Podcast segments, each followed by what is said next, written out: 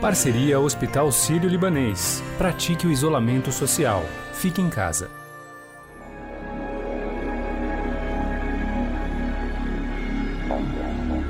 Vou descansar um pouco. Ah, nesses 22 anos foram muito trabalho, em especial durante todo esse período da Lava Jato, praticamente não tive descanso e nem durante o exercício do cargo de ministro da Justiça e Segurança Pública. É, vou procurar né, mais adiante um emprego, não enriqueci. Na sua saída do governo Bolsonaro, o ex-ministro da Justiça Sérgio Moro deixou seu futuro em aberto. Especialistas apontam que o ex-juiz pode se tornar um forte candidato para as eleições presidenciais de 2022. Até então, a centro-direita, não tão fiel ao presidente, vinha sendo majoritariamente dominada por ele, pela figura de Jair Bolsonaro. Tudo isso até Sérgio Moro deixar o governo e fazer graves denúncias sobre a interferência do mandatário na Polícia Federal. Eu falei ao presidente que seria uma interferência política, ele disse que seria mesmo. Parte dos que apoiavam Bolsonaro nas redes sociais se debandou e abraçou a candidatura do ex-ministro para 2022. Durante a sua estadia dentro do governo, Moro sempre desconversou sobre as eleições. Eu não tenho esse tipo de ambição e nós temos que ter bastante pé no chão. É, existe o famoso ditado latino que diz sic transit gloria mundus. Então essas questões de popularidade, elas vêm, vão, passam. O importante para mim ali é fazer o meu trabalho como ministro da Justiça e Segurança. E mais, dizia que seu apoio para 2022 era para a reeleição do presidente Jair Bolsonaro. Quanto a esse tema, eu já falei várias vezes, eu vim ao governo a convite do presidente Jair Bolsonaro e o presidente Jair Bolsonaro vai ser o candidato, que mesmo mencionou que vai ser o candidato à reeleição. Então, assim, jamais eu poderia concorrer contra uma pessoa que me convidou, seria uma questão de. até por uma questão de lealdade. No Congresso Nacional, a bancada lavajatista já se move para lançar o ex-juiz como candidato ao Palácio do Planalto. Moro representa também uma ameaça à tentativa da esquerda, principalmente do PT, em voltar ao poder nas próximas eleições presidenciais. Vale lembrar que muitos dos votos pró-Bolsonaro vieram dos antipetistas, que enxergam em Sérgio Moro a figura de um herói nacional como podemos ouvir neste show do cantor Roberto Carlos no final do ano passado. Estrelas mudam de lugar. Um cara que realmente é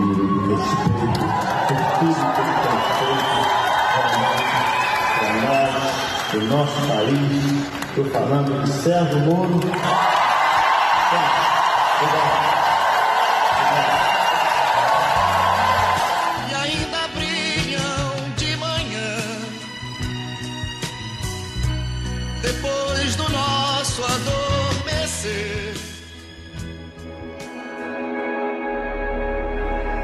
Fevereiro deste ano, uma pesquisa do Instituto FSB mostrava o ex-juiz à frente de Bolsonaro para o pleito de 2022, com 39% das intenções de voto contra 37% do presidente. Afinal, Sérgio Moro sai fortalecido desse processo? De que forma o ex-ministro poderá se manter nos holofotes até as próximas eleições? Eu debato esse assunto com o colunista do Estadão e cientista político da FGV, Carlos Pereira, e também com o editor da coluna do Estadão, Alberto Bombig. Tudo bem, professor? Obrigado por participar aqui com a gente dessa conversa. Tudo ótimo, sempre um prazer. Pode contar comigo. Olá, Bombig, como vai? Olá, tudo bem? Primeiro, começar pelo senhor, professor, gostaria de te ouvir se nesse processo todo de demissão do Moro, se o ex-ministro, agora ex-ministro da Justiça, se ele sai mais fortalecido politicamente de todo esse processo, se ele sai maior do que entrou no governo do presidente Jair Bolsonaro, é cedo para essa avaliação, professor? Não, acho que não é cedo, não. Acho que realmente ele sai mais fortalecido. As pesquisas de opinião é, que já foram divulgadas nesses últimos dias, ou hoje mesmo, já demonstram uma uma, um fortalecimento político do ex-ministro do ex-juiz Sérgio Moro.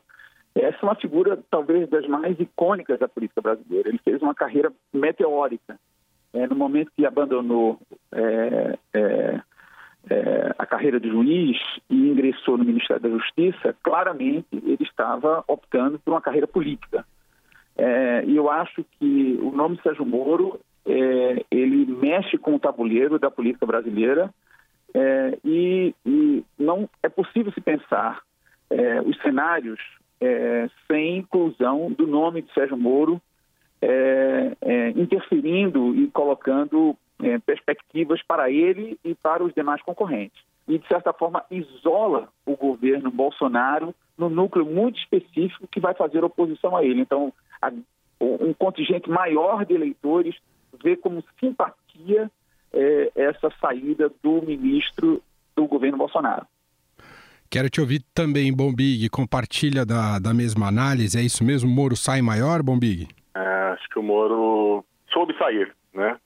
Teve momentos difíceis no governo, teve um momento que ele foi muito questionado, porque, é, principalmente no período em que se levantou a questão se ele, de alguma forma, havia manipulado o processo eleitoral, quando divulgou trechos da delação do Palocci na reta final da eleição de 18. Se eu não estou enganado, estou puxando pela memória, aquilo já era segundo turno, então havia uma suspeição, havia algumas dúvidas nesse sentido e vinha sendo atacado. Me lembro de uma, de uma passagem dele pela Câmara em que ele foi depor, foi depois na, na comissão da prisão em segunda instância e foi muito atacado pelo PSOL.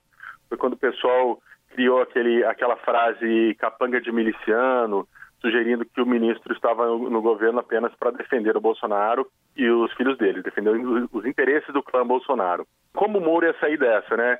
Dessa associação que estava ficando muito forte com, com, com o bolsonarismo e com a família, e ele soube sair. Ele saiu do jeito republicano, saiu do jeito preocupado com as instituições e de cabeça muito erguida.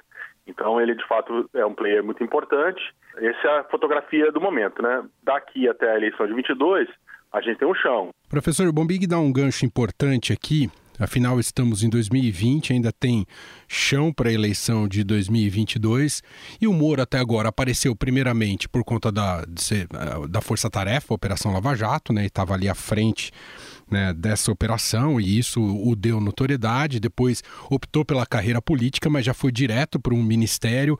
Ou seja, a gente nunca conheceu um Moro político eleitoral que, que ele precisa caso esse seja um objetivo na vida dele? Me parece que ele tem base para isso. Bom, ele precisa ficar em evidência, né? Ele não pode cair no erro é, de outras figuras que ocuparam é, o cenário político, como o ex-juiz é, Joaquim Barbosa, que também foi muito sondado, mas que, é, pelo fato de não ter ocupado a proeminência ou não ter criado fatos políticos em torno dele, é, a candidatura dele se esvaziou. É, mas tem pelo menos duas situações concretas que ele vai ser chamado é, é, a se posicionar e, e, possivelmente terá grande evidência. O primeiro já foi mencionado, que é o possível pedido de impeachment é, do presidente Bolsonaro. Eu acho que esse é um caminho sem volta, vai haver isso. Eu acho que o cenário aponta para um, um, uma situação de muita fragilidade política do presidente na sociedade e no Congresso Nacional é, bem como na Suprema Corte. Então, eu acho que o Moro vai ser arrolado como testemunha, isso vai dar muita evidência. E, e eu suspeito, apenas é uma suspeita, ele deve ter mais é, evidências para sugerir uma possível interferência do presidente Bolsonaro é, no Ministério da Justiça, na Polícia Federal. Então, eu acho que ele vai ser evidente. Outro ponto importante, a gente precisa lembrar, que ele também está arrolado como, como pela defesa do ex-presidente Lula, é, e, e, não, ainda não está marcado, se eu não, não me engano, mas é, vai ter, o, o STF vai se posicionar sobre isso, uma alegação de parcialidade dele durante o julgamento do ex-presidente Lula. Consequentemente, isso será outro momento em que ele, ele terá muita evidência. Então, eu acredito que, diferentemente de outras figuras que ocuparam o cenário durante um, um momento, mas que desapareceram, é, Moro demonstra ser uma pessoa muito mais ambiciosa né? e, consequentemente, mais estratégica nesse jogo. Vamos dar uma pausa aqui no nosso bate-papo. é bem rápido. E daqui 20 segundos vamos falar mais sobre como o Sérgio Moro se encaixa no espectro político brasileiro e quais as cartas que Bolsonaro terá contra o ex-ministro. Em tempos de Covid-19, vamos ser responsáveis, praticando isolamento social e não disseminando notícias de fontes desconhecidas. O Hospital Sírio-Libanês tem uma página especial com informações sempre atualizadas. Acesse hsl.org.br/coronavírus.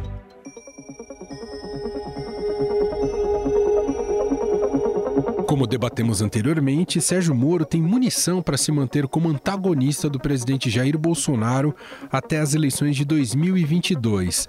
Mas aonde exatamente Sérgio Moro se encaixa no xadrez partidário? A gente vai falar mais sobre isso com os nossos debatedores, o cientista político da FGV Carlos Pereira e o editor da coluna do Estadão Alberto Bombig. Aliás, eu volto justamente esse bloco com você, Bombig. Eu acho que a primeira coisa que a gente tem que pensar é que é, tudo depende da baliza, né? Então, só a título de, de, exemplo, né? Quando a gente tinha os governos petistas, você tinha ocupando o, o corner da direita o PSDB, né? Quando o Bolsonaro vai pro poder, o PSDB sai da direita, né? Então, quer dizer, é, essa a baliza define muita coisa. O que, o que eu acho evidente é que neste momento ele está ali no campo conservador. Integrou um governo conservador, principal investida jurídica do Moro até hoje é foi contra o principal líder da esquerda no Brasil, que foi o Lula. As posições que ele, que ele externa nas, nas entrevistas que dá são posições conservadoras, né, dele, da mulher dele e tudo mais. Então, neste momento, ele, ele começa o jogo, vamos dizer assim, nessa posição.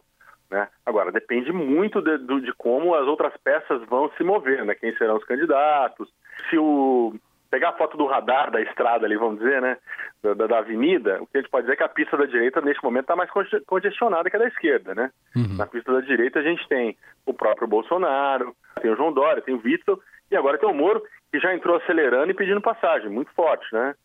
E aí à esquerda você tem Lula, basicamente não vai ser candidato, muito pouco provável, quase impossível que ele seja candidato, mas ele como principal líder fará um candidato e o Ciro que está ali, ali, posicionado. Professor, o, o Moro poderá representar no futuro o fim da polarização política do Brasil, que se falava da via de centro, que tem uma avenida, claro que ele tem posições mais à direita, mas pelo aspecto de ser uma pessoa mais moderada, de, de posições uh, nesse sentido.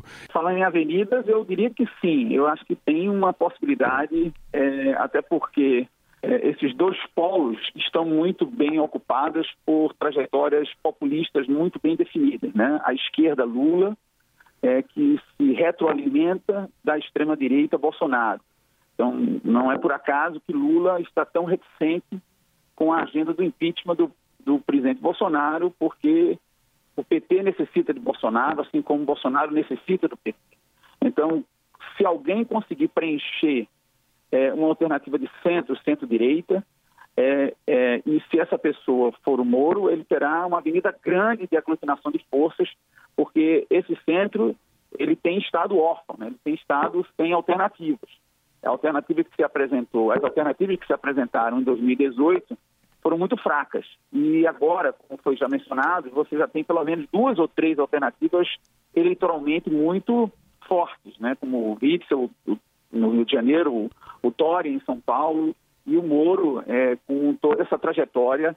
Então, eu acho que ele tem é, é, condições, sim, de, de, de, quebrar essa polarização Vale a pena mencionar é, é, uma pesquisa recente que eu fiz, até com apoio do Estadão, uhum. sobre é, a, a, pandemia do coronavírus e as reações dos respondentes é, às políticas que foram ofertadas para lidar com, com, com, a pandemia. Eu imaginava que a polarização ia se manter, mas na realidade o, os, os eleitores de esquerda, centro-esquerda e de centro é, ficaram claramente de um lado, apoiando a política de isolamento social é, é, e não abrindo mão disso. Mas os eleitores de centro-direita é, e de direita, é, que teoricamente são os eleitores de Bolsonaro, ou pelo menos é um núcleo duro dos eleitores de Bolsonaro, eles racharam. Quem do centro conseguir amalgamar, conseguir ser referência como alternativa a esses dois polos, pode ter uma avenida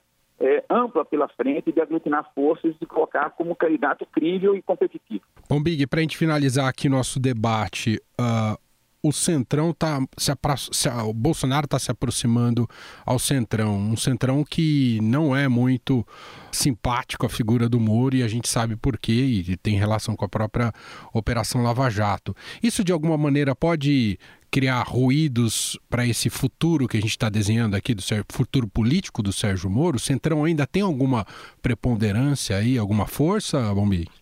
Eu acho que só ajuda, sinceramente, só ajuda na largada do processo. Mais adiante isso vai se tornar, deve se tornar irrelevante se as investigações avançarem. Na largada, sim, não, a, a classe política, mesmo dentro do, do, STF, tem ali quatro, cinco, vai até talvez meia dúzia de ministros do STF que não, não gostam muito da figura do Moro, fazendo uma, uma, uma, brincadeira aqui, uma comparação, não era a Manducci que estava fazendo o pronunciamento de manhã na sexta-feira, era o Moro. Então, uma, é uma figura que podia unir toda a sociedade, o que ele falou muito grave, não estou falando do conteúdo, estou dizendo da, da, percepção que você tem em relação à figura dele. Então, nesse momento, na largada, pode ajudar o desenrolar do processo, o desenrolar das investigações, o desenrolar do jogo, como o Bolsonaro vai jogar esse jogo com o Centrão, vai mesmo entregar o que ele está prometendo, né? é, é que, que, que, no final das contas vai determinar. Eu acho que assim é só uma ajuda inicial. Na frente ela tende a se dissolver e se dissipar e o que for descoberto e como o governo conduzirá, conduzirá essa crise com o parlamento, acho que vai ser mais importante. O Bolsonaro agora, por esse cenário, tudo que vem ocorrendo com a crise, a saída do Moro, ele se obriga a é, ser ainda mais radical? É, existe essa possibilidade e é por aí, Bombi? É difícil é, responder assim, é, não sei o que o professor acha, mas eu, eu particularmente, é, primeiro, Bolsonaro é muito imprevisível. Eu já imaginava ele fazendo inflexões ao centro, é, ou em busca do diálogo, ou em busca do contraditório, há muito tempo que ele não fez. Cada hora ele dobra mais a aposta. A tendência histórica, né, a gente tem um roteirinho, o professor deve conhecer, conhece bem, que é, e o Bolsonaro já cumpriu a primeira parte, quando se fragiliza, é buscar o apoio desse centro, né? desse centro no Congresso para você somar ali os votos que você precisa para não ser, não ser empichado. Então, isso ele já está fazendo, já está tá se aproximando. Segundo passo, um clássico, é você montar o famoso Ministério de Notáveis. Você tenta mostrar para a sociedade que você monta o Ministério de Notáveis, vai buscar gente fora, ali e tal. E o terceiro, radicalização. A gente tem que lembrar que a Dilma, por exemplo, eu me lembro bem, na reta final, ela fez um ato dentro do Palácio do Planalto, com o MST, com o MTST, com muitas forças de esquerda, movimentos da sociedade ali, organizados, de esquerda, alguns inclusive radicais, como o MST, dentro do Palácio do Planalto, em apoio a ela. Ali ela reuniu a tropa dela, assim, é a hora que você busca forças com quem te sobrou, que é a sua base histórica, né, quem, quem vai ficar do seu lado e vai lutar. Eu acrescentaria mais um elemento. Eu acho que nessa reinflexão de Bolsonaro, dado que ele perdeu espaço no seu núcleo duro com a saída de Moro, é, ou mesmo na má gerência da crise da pandemia, é, mas é, muito similar como aconteceu com Lula entre 2002, as eleições de 2002 e 2006, houve uma mudança do perfil de eleitorado de Lula. O perfil de eleitorado de Lula em 2002 era um perfil de classe média, classe média alta, brancos, sudeste, alta escolaridade. Com a descoberta dos escândalos do mensalão, é, esse setor desagregou e, uhum. e, as fortes políticas de inclusão social do primeiro governo Lula é, fez com que o governo se conectasse com outro eleitorado, o eleitorado nordestino, muito mais mestiço, de baixa escolaridade, pobres. É, então, paradoxalmente, essa ajuda emergencial dada pela pandemia pode ajudar o Bolsonaro de uma reconexão com os pobres Nordeste. É, a própria Datafolha identificou isso recentemente, e um, um, grau maior de apoio ao presidente Bolsonaro nos recipientes da ajuda emergencial da pandemia. Então, se o Bolsonaro perceber isso como um filão, é possível que nos próximos meses ocorra uma extensão dessas políticas de transferência de renda direta como forma de recomposição do eleitorado de Bolsonaro é, vis-à-vis é, uma, uma perda, vamos dizer assim, do seu núcleo duro com a saída de Moro e com a própria pandemia. Então, acho que tem essa, esse novo movimento quer dizer, assumindo que Bolsonaro sobreviva ao crivo das instituições de controle e, e consiga sobreviver ao processo de impeachment. Bom, Big, algo a acrescentar? Não, perfeito, perfeito. É muito bem lembrado. Essa transferência de voto, de dinheiro, ela é na ponta, ela é direta e, e escapando de política fiscalista, não podemos quebrar o Estado, é um momento excepcional. Então é, faz muito sentido, muito sentido. Ele pode sim fazer essa inflexão para essas classes mais, mais desfavorecidas da sociedade. Muito bom. Quero agradecer a Carlos Pereira, cientista político da FGV, colunista aqui do Estadão, gentilmente participando aqui do nosso debate político. Obrigado, viu, professor? Foi um prazer. Um abraço, então. Agradeço também ao Alberto Bombig, editor da coluna do Estadão. Obrigado, Bombig, mais uma vez. Obrigado, grande abraço.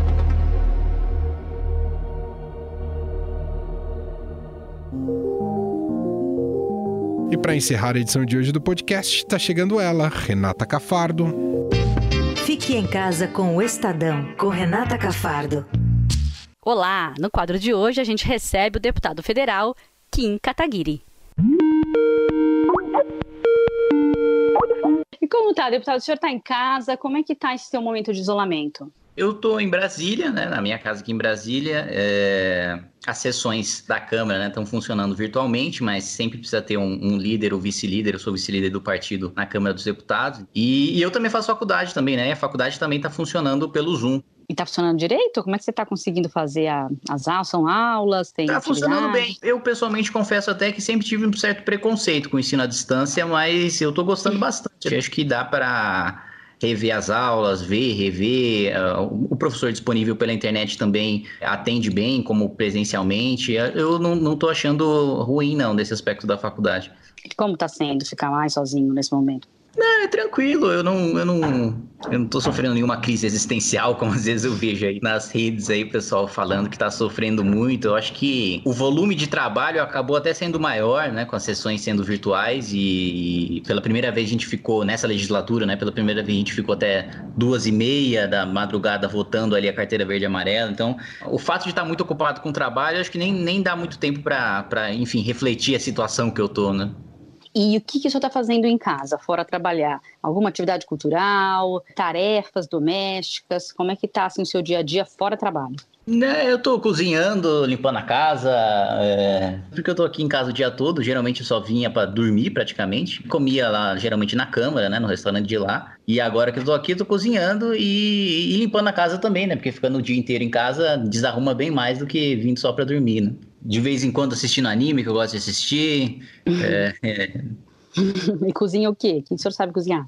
Ah, coisa simples, né? Não sou nenhum mestre, não. Fazer um macarrão, um arroz, um feijão, um bife, um peito de frango, uma lasanha. Nada muito sofisticado, não. Tá certo, deputado. Super obrigada. Fique bem, fique em casa. Você também. E até mais. Até mais. O Estadão Notícias desta terça-feira vai ficando por aqui. Contou com a apresentação minha, Emanuel Bonfim, produção de Gustavo Lopes e montagem de Nelson Volter.